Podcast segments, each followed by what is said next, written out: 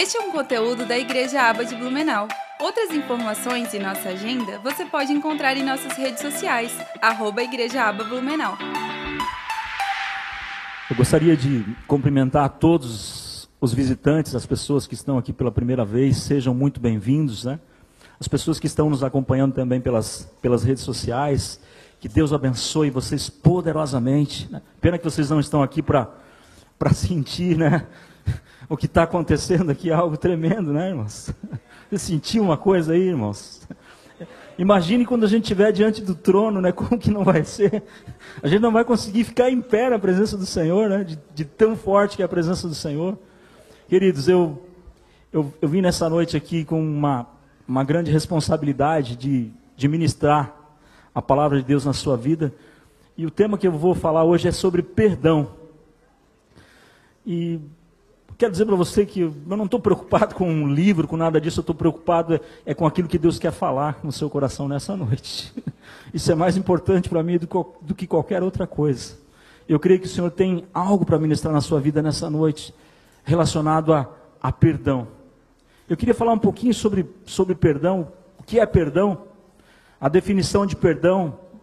É, existem duas definições que eu, que eu gosto muito delas. A primeira é a definição do grego, que diz que perdão, segundo, os gregos, segundo o dicionário dos gregos, né, a origem da palavra grega, significa você perder, você sofrer um dano, sofrer um prejuízo, você deixar de lutar por algo que era seu por direito.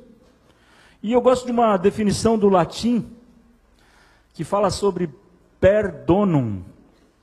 No latim, Per é um afixo que quer dizer uma palavra elevada a seu grau máximo. E donum quer dizer dom. Então, só um exemplo para você. A palavra feição, quando eu coloco o afixo per, ela se torna uma palavra elevada ao seu grau máximo, perfeição. E quando eu coloco palavra, o afixo per em cima da palavra donum, dom, ele se torna perdão, um dom elevado ao seu grau máximo. E o perdão é a forma mais eficaz que Deus encontrou para nos resgatar e para nos trazer para junto dele. Eu vou falar um pouquinho aqui, de manhã foi um pouco diferente, mas eu quero falar aqui nessa noite sobre a obra que Jesus Cristo veio realizar. Jesus Cristo, ele, ele foi aquele que foi esperado, profetizado e desejado para fazer a restauração do homem que havia sido rompida lá no jardim do Éden. O homem havia feito escolhas e decisões erradas que o separaram, que o afastaram de Deus, e essas escolhas foram escolhas conscientes. E hoje em dia está nas nossas mãos a decisão de servirmos ou seguirmos a Deus. E toda vez que nós escolhemos viver o nosso caminho, nós nos encontramos em desobediência a Deus, distantes da vontade de Deus.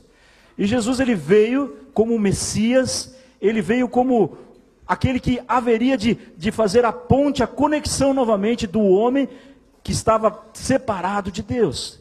E Jesus, toda a sua vinda foi anunciada no Antigo Testamento. Os profetas Malaquias, Isaías, Jeremias, Abacuque, o salmista Davi, eles profetizaram sobre a vinda de um Messias que viria da, da descendência de Davi, que seria um rei, que restauraria, que restituiria o reino a Israel. E Jesus, ele, quando ele, ele chega no mundo, é, antes um pouquinho dele, dele vir, tem um, um, homem chamado João Batista, que ele era o Elias, que, que ele estaria preparando o caminho para Jesus. E esse homem, ele começa o ministério dele lá no deserto e ele começa com uma palavra: arrependei-vos, arrependimento.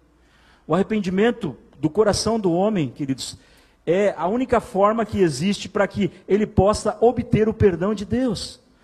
E João Batista ele começa dizendo: Olha, arrependam-se, porque preparem o caminho, porque está vindo o Messias. E João Batista ele era muito duro. É, e ele dizia: Olha, o machado está colocado na raiz das árvores, e toda árvore que não produzir bom fruto será cortada e lançada no fogo. Ele era direto. Depois Jesus vem, logo em seguida Jesus se manifesta e Jesus começa o ministério dele com as mesmas palavras: arrependam-se, porque é chegado a vocês o reino dos céus. E Jesus começa a trazer o reino para a terra, através de curas, através de libertações, através de, de enfermos sendo libertos, de pessoas sendo curadas, de demônios sendo expulsos, de multiplicação de pães, de peixes, né? de ressurreição de mortos. Jesus tem o poder sobre, sobre o, o tempo, sobre, sobre o clima. Jesus tem total e autoridade plena sobre tudo, queridos. Ele veio resgatar isso. Ele veio novamente para levar o homem à posição que ele estava antes da queda. Depois que Jesus morre na cruz, que ele cumpre todos os protocolos, que ele cumpre tudo aquilo que Deus exigia na lei. A lei antigamente dizia que se uma pessoa pecasse, ela deveria morrer. Ela era digna de morte. E o que, que Deus fez? Deus sabia que o homem não teria a menor possibilidade de alcançar o favor de Deus, porque o homem era indigno por causa dos seus pecados. Então Deus providenciou alguém para morrer no lugar do homem. E Jesus morreu, Jesus é o Cordeiro de Deus que tira o pecado do mundo. Jesus é aquele que foi sacrificado em nosso lugar, e quando ele foi levantado na cruz, ele atraiu os pecados de todas as pessoas, de todos nós, e todos aqueles que olham para o sacrifício de Jesus, que o recebem como seu Senhor e Salvador, que o confessam diante de Deus, dos anjos e dos homens, eles passam a se tornar novas criaturas, passam a viver uma nova vida passam a receber o perdão de Deus, mesmo não sendo dignos.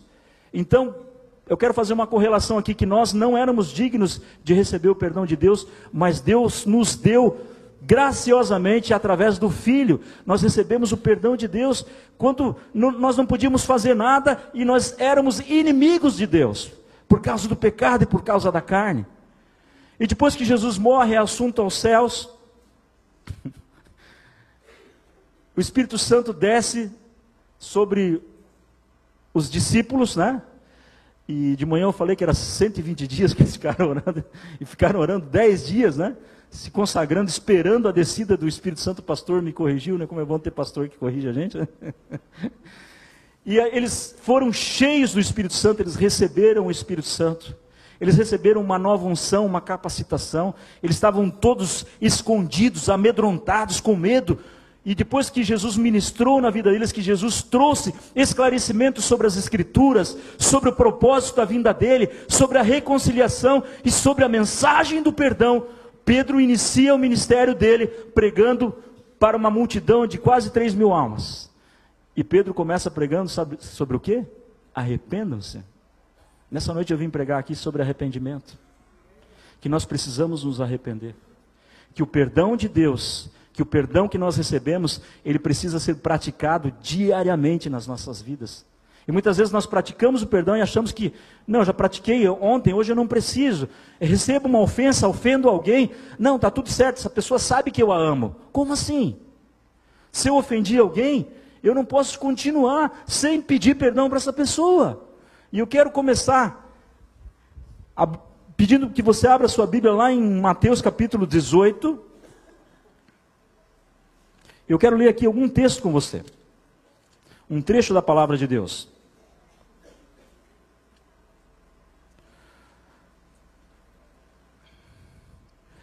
Mateus capítulo 18, versículo 21. Pode ficar sentado mesmo. Então Pedro, aproximando-se, perguntou a Jesus: Senhor, até quantas vezes meu irmão pecará contra mim que eu lhe perdoe? Até sete vezes? Jesus respondeu: Não digo a você que perdoe até sete vezes, mas até setenta vezes sete. Por isso, o reino de Deus é semelhante a um rei que resolveu ajustar contas com os seus servos.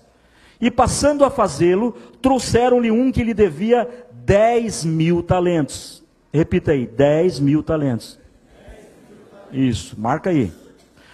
Não tendo ele, porém, com o que pagar, o senhor desse servo ordenou que fosse vendido ele, a mulher, os filhos e tudo o que possuía, e que assim a dívida fosse paga. Então o servo, caindo aos pés dele, implorava: Tenha paciência comigo e pagarei tudo ao Senhor. E o senhor daquele servo, compadecendo-se, mandou-o embora, perdoando-lhe a dívida. Saindo, porém, aquele servo, encontrou um dos seus conservos que lhe devia cem denários. Repete aí, cem denários. Isso. E agarrando-o, começou a sufocá-lo, dizendo: Pague-me o que você me deve. E então o seu conservo, caindo aos pés dele, pedia: Tenha paciência comigo e pagarei tudo a você. Ele, porém, não quis. Pelo contrário, foi e o lançou na prisão até que saudasse a dívida.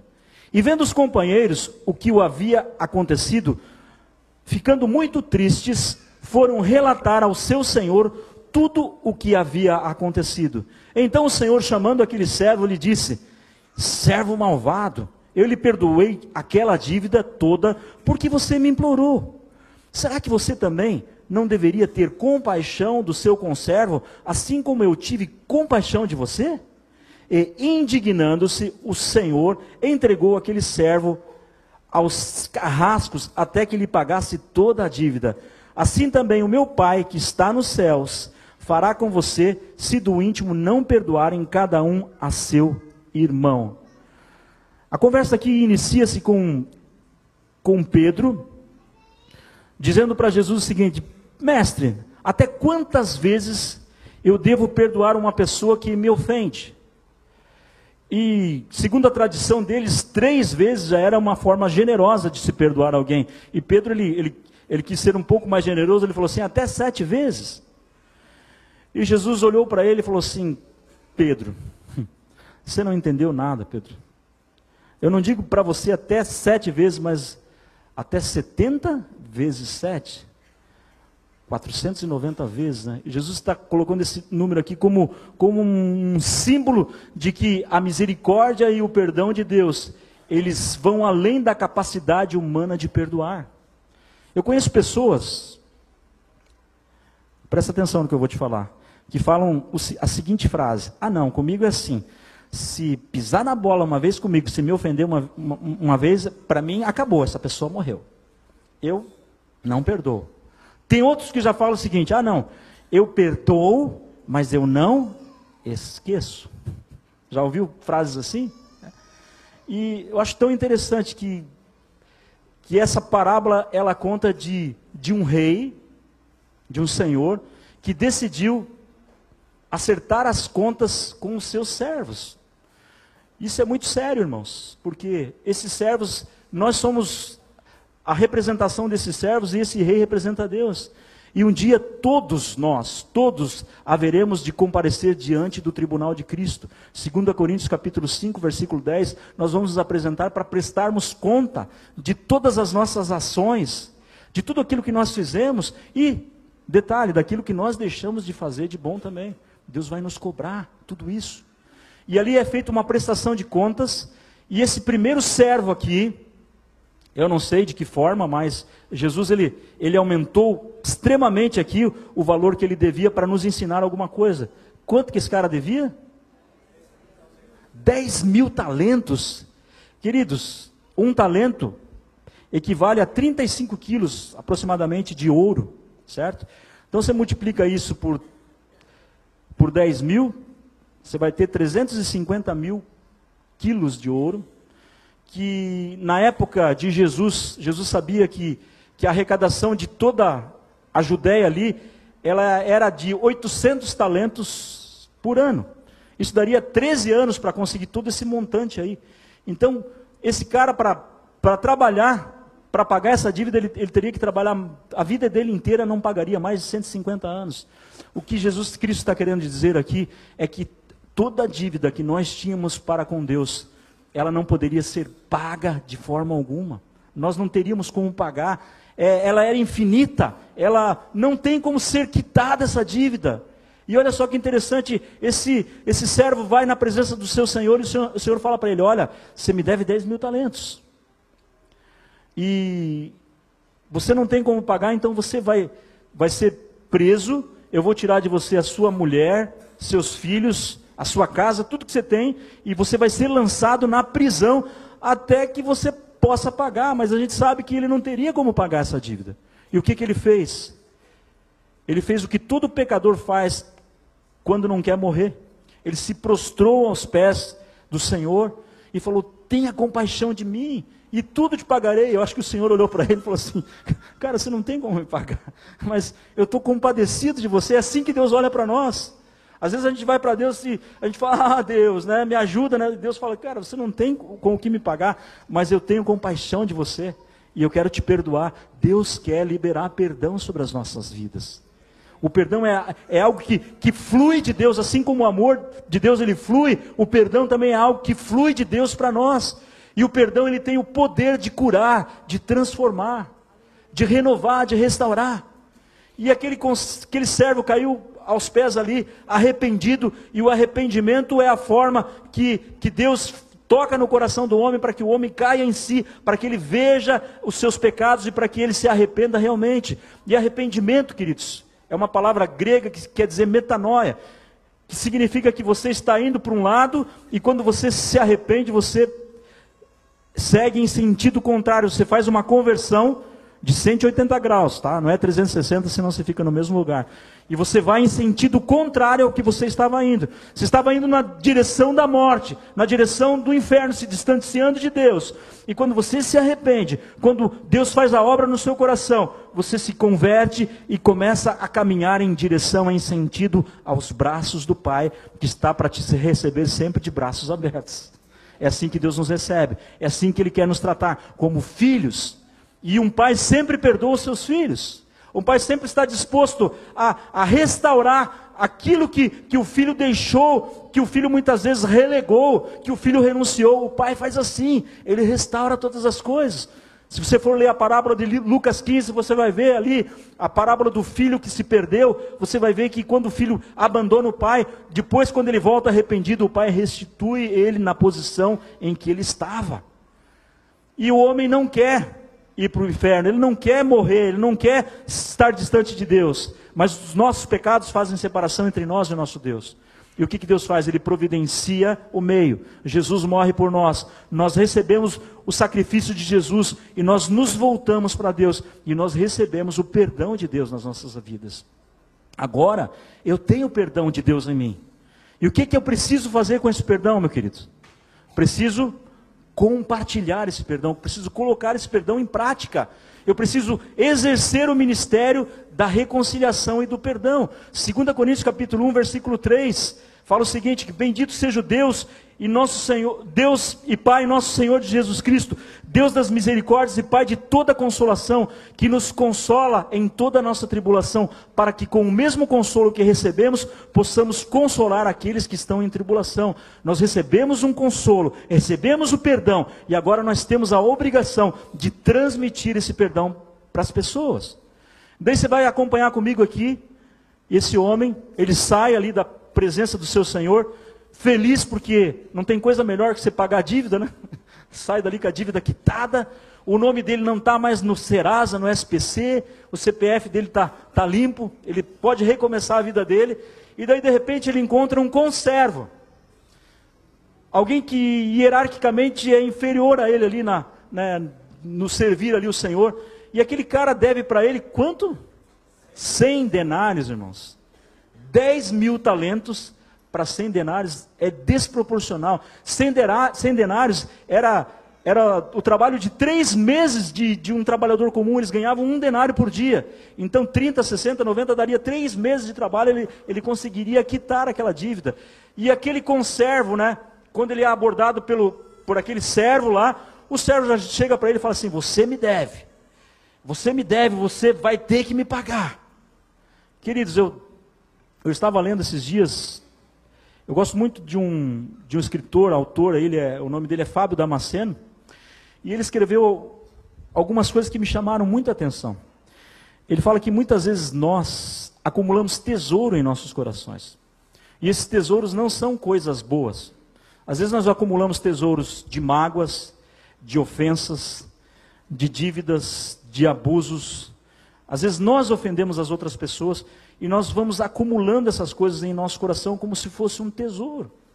E daí, quando precisamos dar alguma coisa para alguém, nós não temos coisas boas no nosso coração para dar. E vamos acumulando essas coisas. E Deus ele quer tirar de nós esse tesouro aí podre, essa moeda que não vale nada. Ele quer substituir isso pela graça e pelo perdão, pelo amor de Deus que traz cura, que traz libertação, que traz renovação. E aquele conservo que estava ali, ele, ele teve a mesma atitude que o servo teve. Ele falou assim: Olha, tenha compaixão de mim, que eu vou te pagar tudo. E se prostrou de joelhos. E aquele servo malvado falou assim: Não, eu decido que, que eu não quero te perdoar. Eu vou te colocar na prisão. Eu quero chamar a tua atenção aqui: que a prática do perdão não tem a ver com sentimento. Eu vejo pessoas às vezes dizendo assim: Ah, eu fui ofendido por fulano de tal, mas, mas eu não sinto que eu devo perdoá-lo eu acho que eu não estou vendo nessa pessoa sinais de arrependimento, né? Fica procurando no outro sinais de arrependimento. A Bíblia fala que Deus não nos trata conforme os nossos pecados, Salmo 103, né? Fala isso. Que nem retribui conforme as nossas transgressões. Deus não nos trata quando nós pecamos do mesmo jeito que nós mereceríamos ser tratados. E quando alguém nos ofende ou peca contra nós, muitas vezes a nossa justiça própria ela clama por vingança. Retribui, não, vou dar o troco na mesma moeda. Aquela pessoa me ofendeu, é, ela pode aguardar que o que é dela está preparado. Eu já ouvi até cristãos falando isso, irmãos. Misericórdia. A Bíblia diz que nós temos o ministério da reconciliação. Deus nos deu o ministério da reconciliação. E o que, que acontece com aquele conservo? Aquele servo manda ele para a prisão. Toda vez que você tem uma dívida com alguém, uma pendência, que você não perdoa, que você não libera perdão, você está se colocando em prisão está colocando aquela pessoa em prisão. Isso é muito sério. Tem pessoas, não aqui nessa igreja, mas em algumas igrejas, que estão presas no passado, presas em depressão, presas em situações onde ela recebeu uma ofensa e ela não soube exercitar o perdão. Ela guardou aquilo para si e se tornou uma pessoa amarga, ministérios que eram para serem ministérios excelentes, para fluírem nas mãos do Senhor, ficaram relegados a, a uma lembrança triste de uma mágoa. E a pessoa a, a, passou a viver se nutrindo daquela mágoa, em um estado de autocomiseração, de piedade, de pena dela mesma de autopiedade. Ah, eu sou uma coitadinha, porque você não sabe o que, aconteceu. Que aquela pessoa um dia fez uma ofensa para mim. Quando foi isso? Ah, foi há 50 anos atrás, mas até hoje eu não consegui é, é, é, romper isso e eu continuo nessa vida amarga. Não precisamos viver presos em cadeias por causa de dívidas, por causa de ofensas, por causa de mágoas, por causa da falta de perdão, porque o Filho do Homem veio para libertar e para salvar o que se havia perdido. E nós precisamos depositar a nossa confiança, a nossa esperança. Ela é libertadora. Presa nos meus achismos ou nas coisas que eu penso que são corretas, eu preciso liberar a palavra de perdão. E aquele, aquele conservo foi mandado para a prisão, e aquelas outras pessoas ali, os colegas, viram e foram relatar ao, ao rei, chamar esse, esse servo mau, e o rei chama para ele para prestar contas e fala assim: Eu não te perdoei toda aquela dívida, você não deveria fazer a mesma coisa? E eu volto um pouquinho lá para a oração do Pai Nosso, onde Jesus fala o seguinte: Perdoai as nossas ofensas, existe um condicional aqui. Por isso que muita gente ora, ora e a oração não sai do teto. Por quê? Porque ela tem pendências, ela tem coisas para serem acertadas. Nessa noite, ele não usou da mesma misericórdia que ele recebeu.